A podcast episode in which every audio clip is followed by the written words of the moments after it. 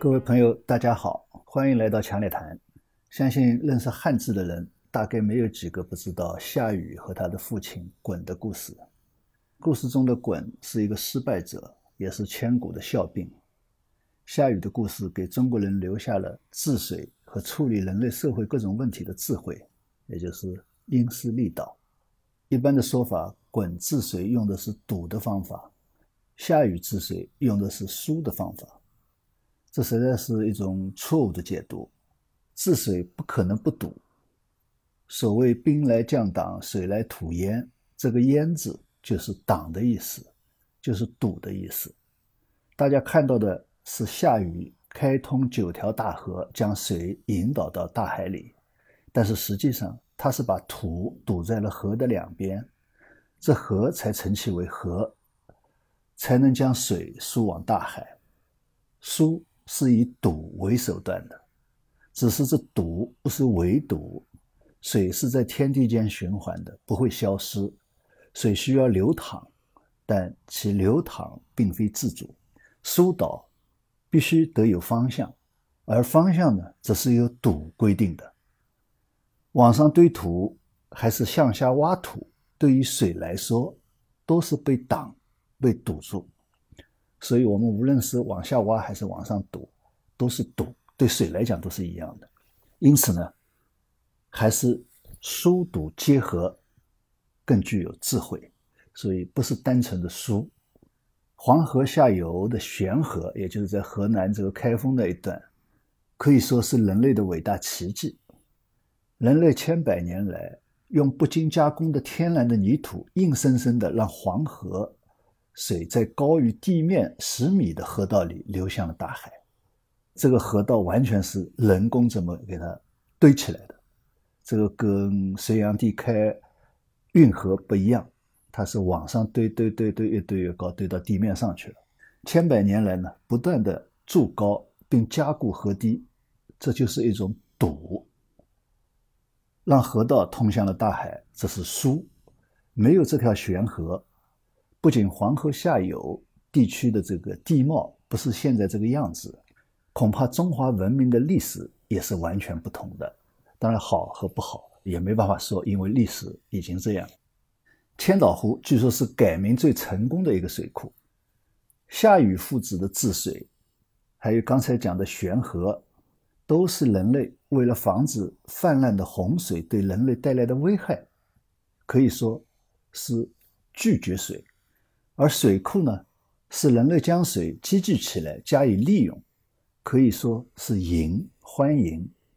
但聚和迎并不是那么简单，也不是相互割裂的。夏禹疏通九派，既管束了泛滥的洪水，也解决了九州农商的灌溉需要，让中华文明得以发扬光大。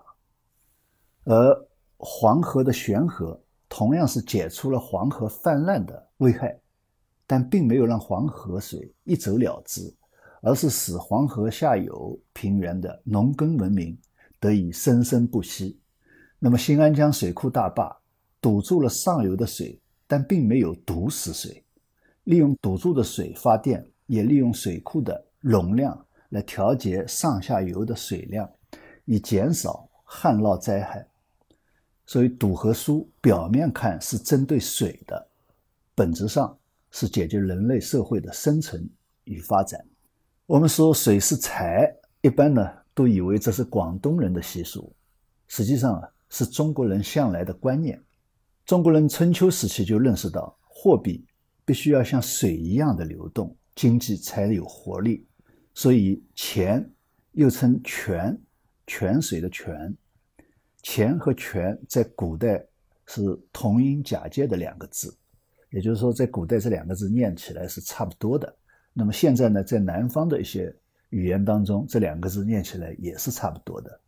比如在南方上海这一带念这个钱就是己，那么这个泉水的泉呢就几十和几十个己，社会治理、经济治理乃至货币政策的管理。都和水的治理是相同的道理。最近在读格林斯潘的回忆录，非常有意思。对当下认识世界经济治理和社会治理，我觉得还是有非常大的启发。说到经济民粹主义，他说，经济民粹主义幻想一个更为直截了当的世界，在这个世界当中呢，它的观念架构似乎偏离明显而紧迫的需求。他们的原则很简单：如果发生了失业，那么政府就应该雇佣这些失业的人；如果货币因减少而导致利率上升，那么政府就应该设定利率上限，或者呢多印一些货币。如果进口对本国的就业造成了威胁，那就要停止进口。这确实呢是直截了当，就像滚的治水。格林斯潘接着说，在一个有数以百万计的人每天工作和交易的经济中，各个市场非常紧密的互相连接在一起。如果你压制住一个失衡的现象，必然会引发。一系列的其他失衡现象。如果你对汽油制定价格上限，就会出现汽油短缺，加油站前呢大排长龙。市场系统之美，就是当其运作顺畅的时候，市场倾向于创造自己的均衡。当然了，格林斯潘认为市场几乎总是运行顺畅的。民粹主义的政策如此的不合逻辑，却依然在许多地方、许多时期。受到了广泛的拥戴，主要还是老百姓只看到自己当下需要解决的困难，或者所谓的道德公平，并不清楚经济社会运作的底层逻辑。最近一段时间，英国各界轮番在罢工，原因也是因为市场失衡了，通货膨胀，雇员们要加工资过日子。但是问题是，加了工资会进一步推高通货膨胀。进一步通货膨胀，老百姓的日子更难过。那么老百姓就要再罢工，要求加工资，这样就会恶性循环。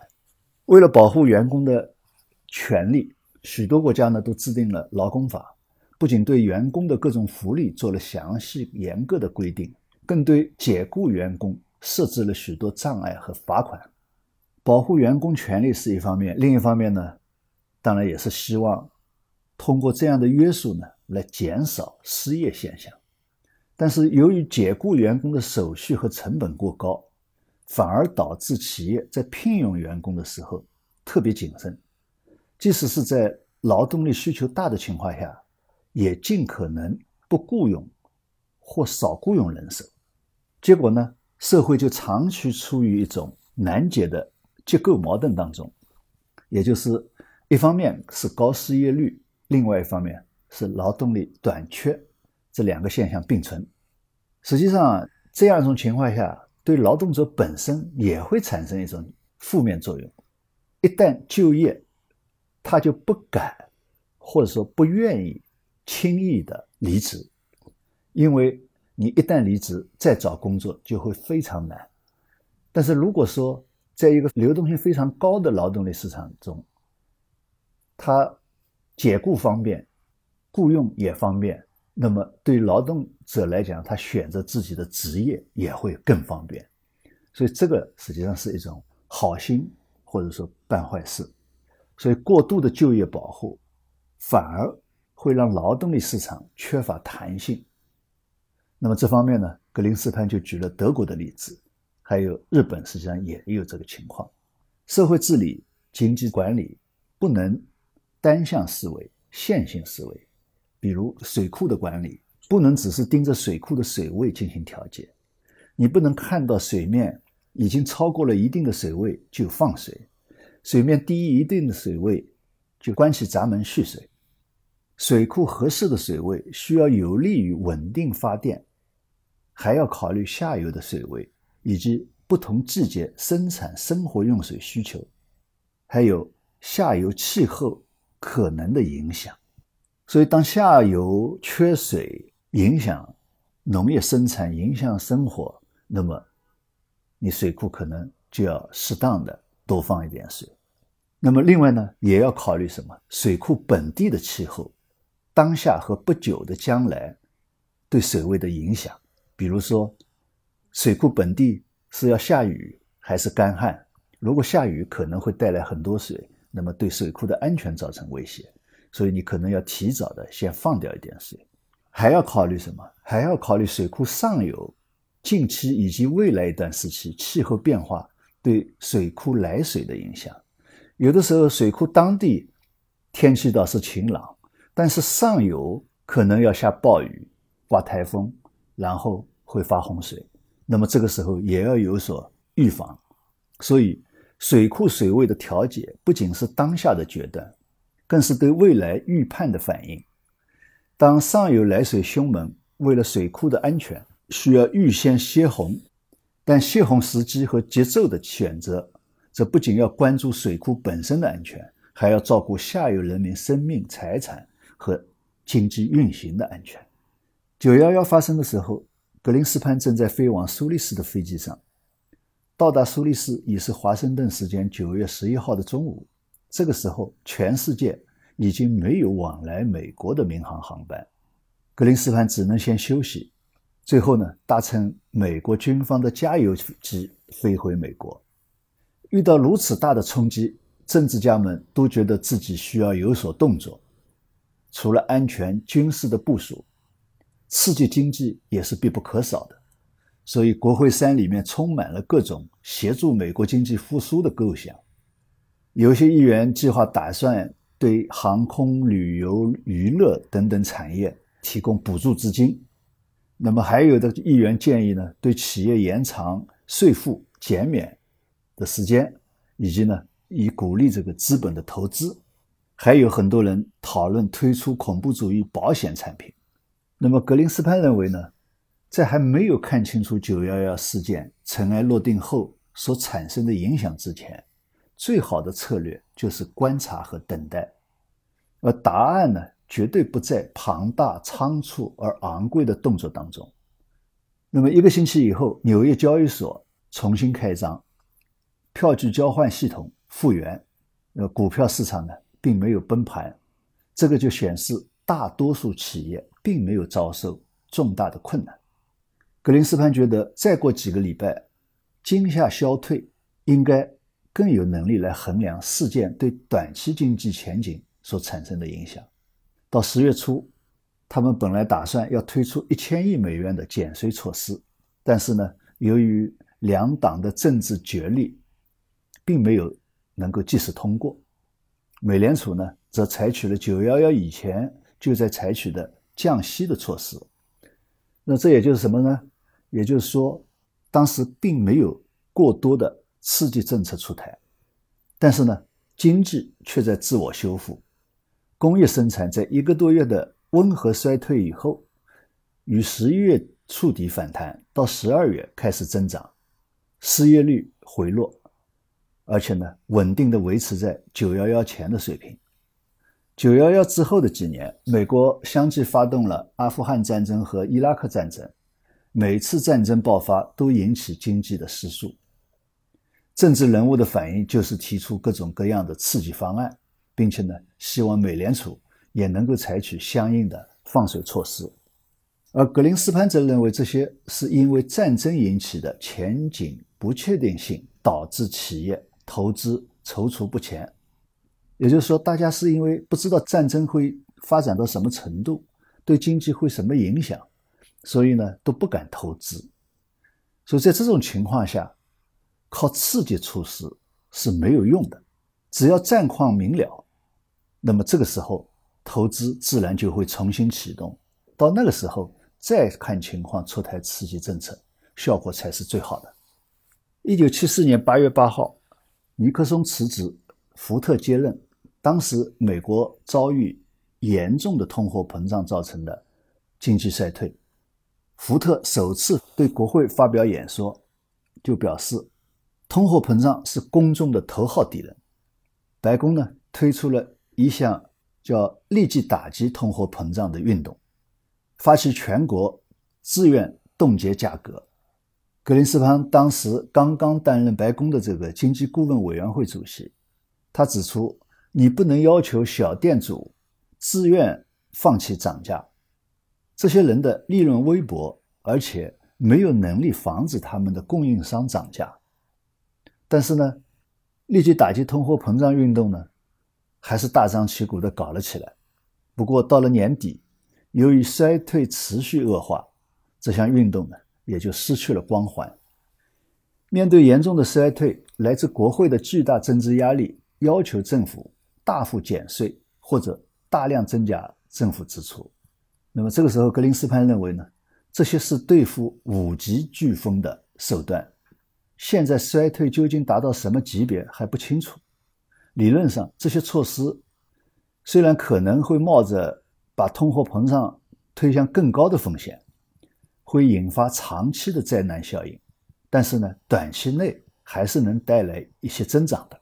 不过，如果当时所面对的只是库存积压，那么单纯经济上的应对方式就是尽量要少做，也就是说，不考虑。政治家们的政治算盘，那么单纯从经济上来说，呃，不需要去做什么刺激手段。假如能够不去乱按紧急按钮，经济呢会自我修复。为了搞清楚这个衰退究竟是什么程度的衰退，格林斯潘组织按一周来统计国民生产总值，也就 GNP，来详细分析汽车销售、零售额。建筑许可和新屋开工数等等，还有呢，来自失业保险系统的资料。通过分析，他们认为这只是一次温和的风暴。原来啊，消费者尽管节衣缩食，但是呢，购买力还算正常，并且呢，企业的存货的去化速度非常快。这些都说明什么呢？都说明生产很快就会恢复。所以到一九七五年的三月，格林斯潘到国会作证的时候，就告诉议员，美国正在迈向复苏之路，并且警告，在仓皇中增加支出或减税，会过度刺激经济，引发另一场恶性通货膨胀。经济调控政策不在于简单的区分赌和输，关键是对不对路。如果不对路啊，看上去是输的方式，也会变成赌。面对经济下行，增加财政支出和宽松的货币政策，并不总是灵丹妙药。要不对症，人生也可能成为致命的砒霜。中国经济当前遭遇的情况，是百年未遇大变局下复杂环境造成的，其中有我国经济由高速发展阶段向高质量发展阶段转型中的正常波动。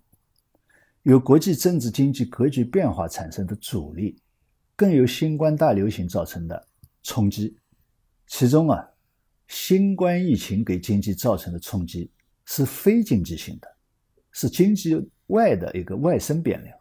但是呢，它对经济运行的影响呢，却是非常关键的。新冠疫情不仅给经济运行按下了暂停键，打乱了产业链和供应链。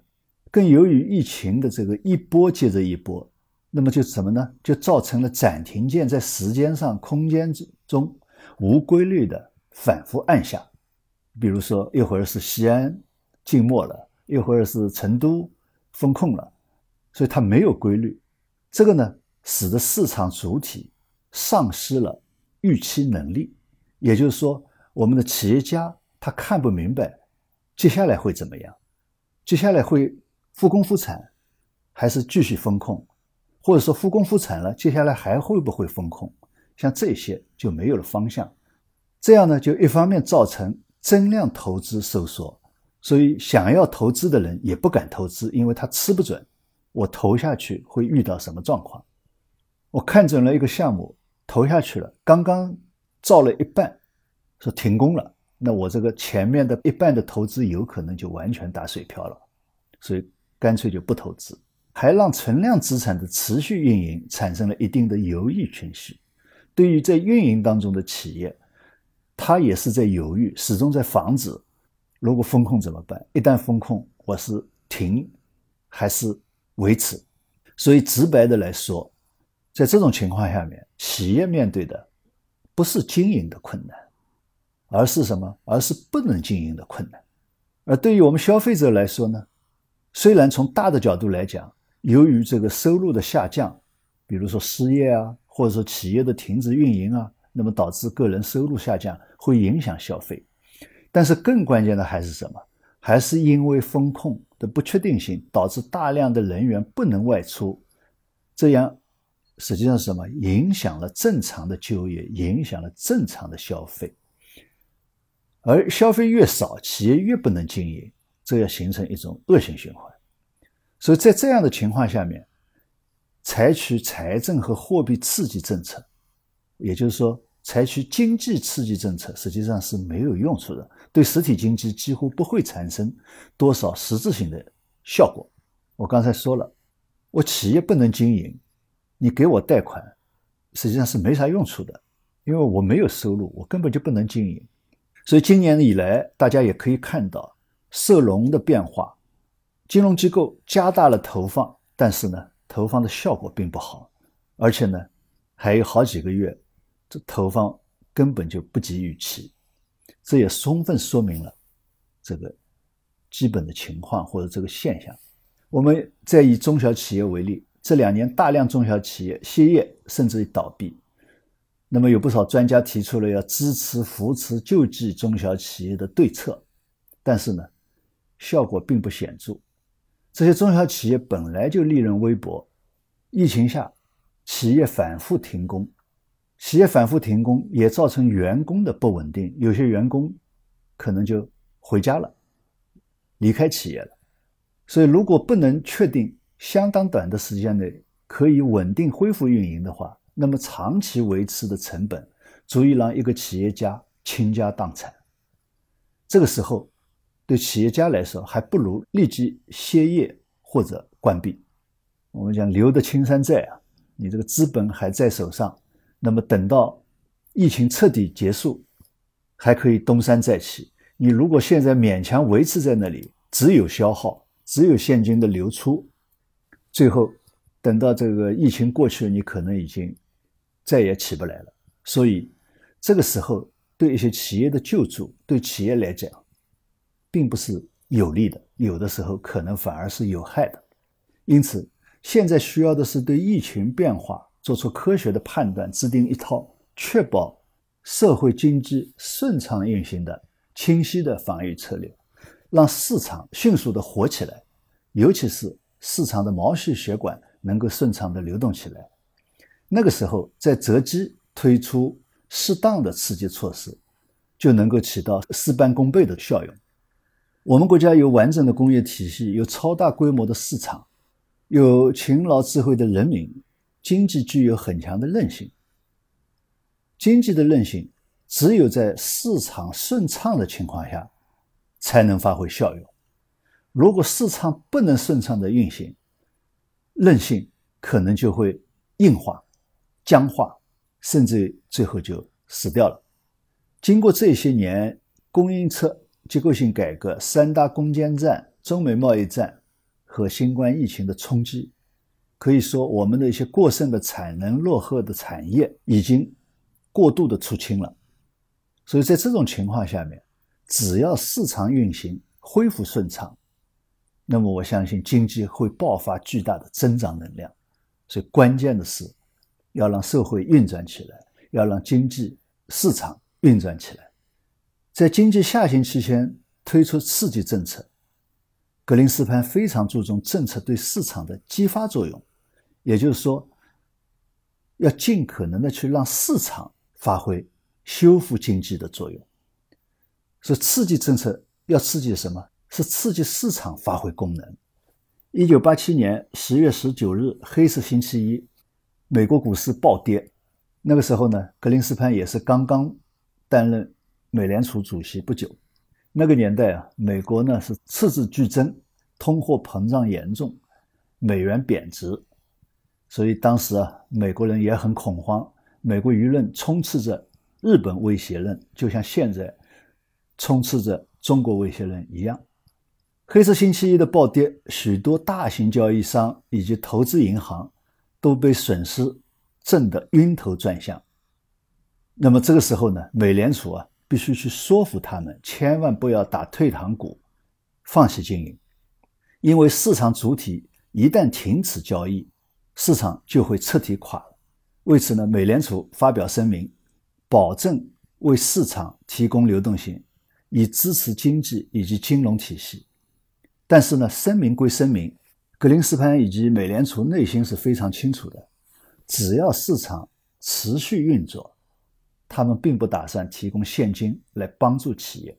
格林斯潘认为，股市崩盘虽然恐怖，但未必是坏事。黑色星期一并没有留下什么不良的后果。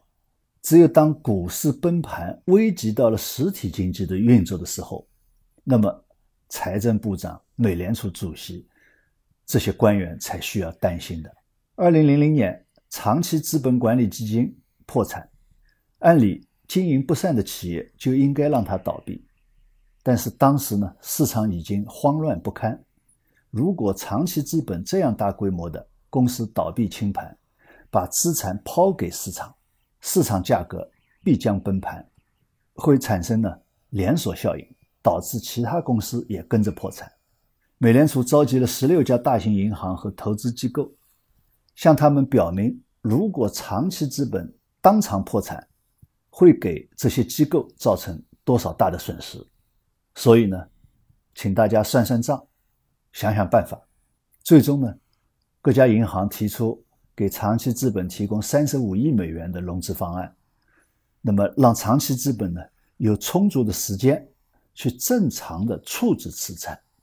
那么一开始社会上都以为是美联储组织银行救助了长期资本，实际上不是，只是不让长期资本即时清盘，造成资产价格大幅缩水，继而呢造成整个市场资产价格的大幅下跌。从而呢，造成债务人更大的损失和市场的崩溃。长期资本得到融资，从容清盘，那么他所剩的资产呢，能够卖出合理的价格，稳定了市场，也使债务人能够把损失控制在最小的范围内。最终，长期资本还是清盘了，但是呢，没有花纳税人一分钱，这是救助，但是救助的是市场，而不是即将倒闭的企业。利用的是市场机制，而不是美联储和政府为风险兜底。企业破产、市场崩盘或者经济危机，格林斯潘把这些看作是创造性破坏的破坏一面，是创造性进步的应有之义，需要认真对待。但是呢，不必过度的恐慌。这个格林斯潘对创造性破坏的认识，它有它的特点：新技术、新产业的发展。比如导致旧技术、旧产业的倒闭，从而引起一定时期、一定范围的失业、经济危机。只要市场在运作，适当的政策调节，那么经济很快会恢复，没有必要刻意去救助那些企业和产业。有意思的是，格林斯潘呢认为战争也是一种破坏，他指出。以德国那样僵化的体制，在战后到九十年代发展的那么好、那么快，主要是德国经过二战早已被破坏了。这个时候只有创造。那么日本呢，同样也是如此。正因为只有创造，没有破坏，经过了前期的快速发展，到了八十年代、九十年代，没有了创造的空间。但是呢，体制又不允许破坏，于是发展就遇到了瓶颈，出现了停滞。这样的分析啊，我想对我们理解经济波动，特别是经济下行现象，还是很有启发的。客观的来看待破坏，一定程度上忍受破坏是需要承受民粹主义的心理压力的。经济治理、社会治理都是如此。新旧动能转换，改革开放。就是一个打破旧平衡、走向新平衡的过程。由旧平衡走向新平衡的过程，不可能是一帆风顺的。人类历史的发展从来就没有一帆风顺过，恐怕今后也不会。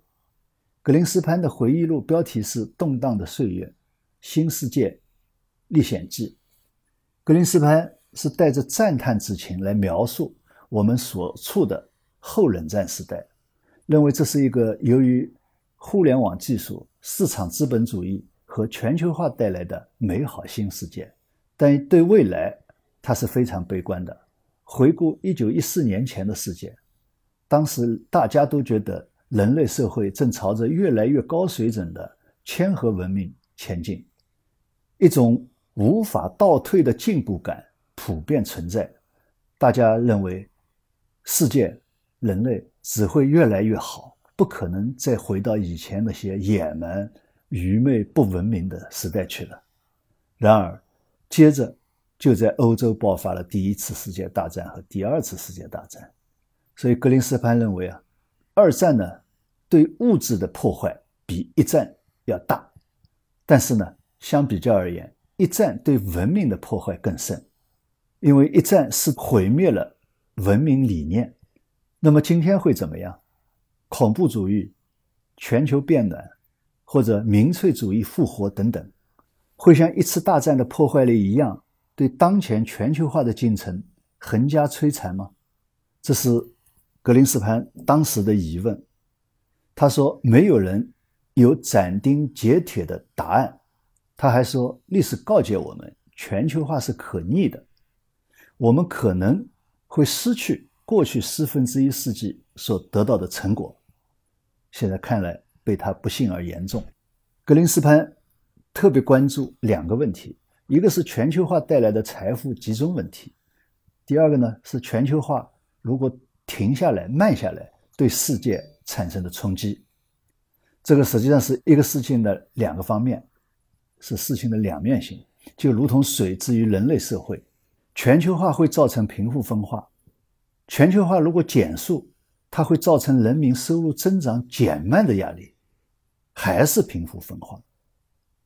让他感到讽刺的是，促成全球化的市场资本主义，它现在的受欢迎程度，在快速发展的新兴经济体，远高于孕育资本主义的发展缓慢的西欧，这是他感到特别讽刺的，而且。也是特别担心的，所以看来啊，水无常形，在人类的赌赌输输当中啊，总要奔流向前。人类的历史也像水一样变化莫测，那么我们只能看着，或者说尽力而为，做好我们自己。好，谢谢大家。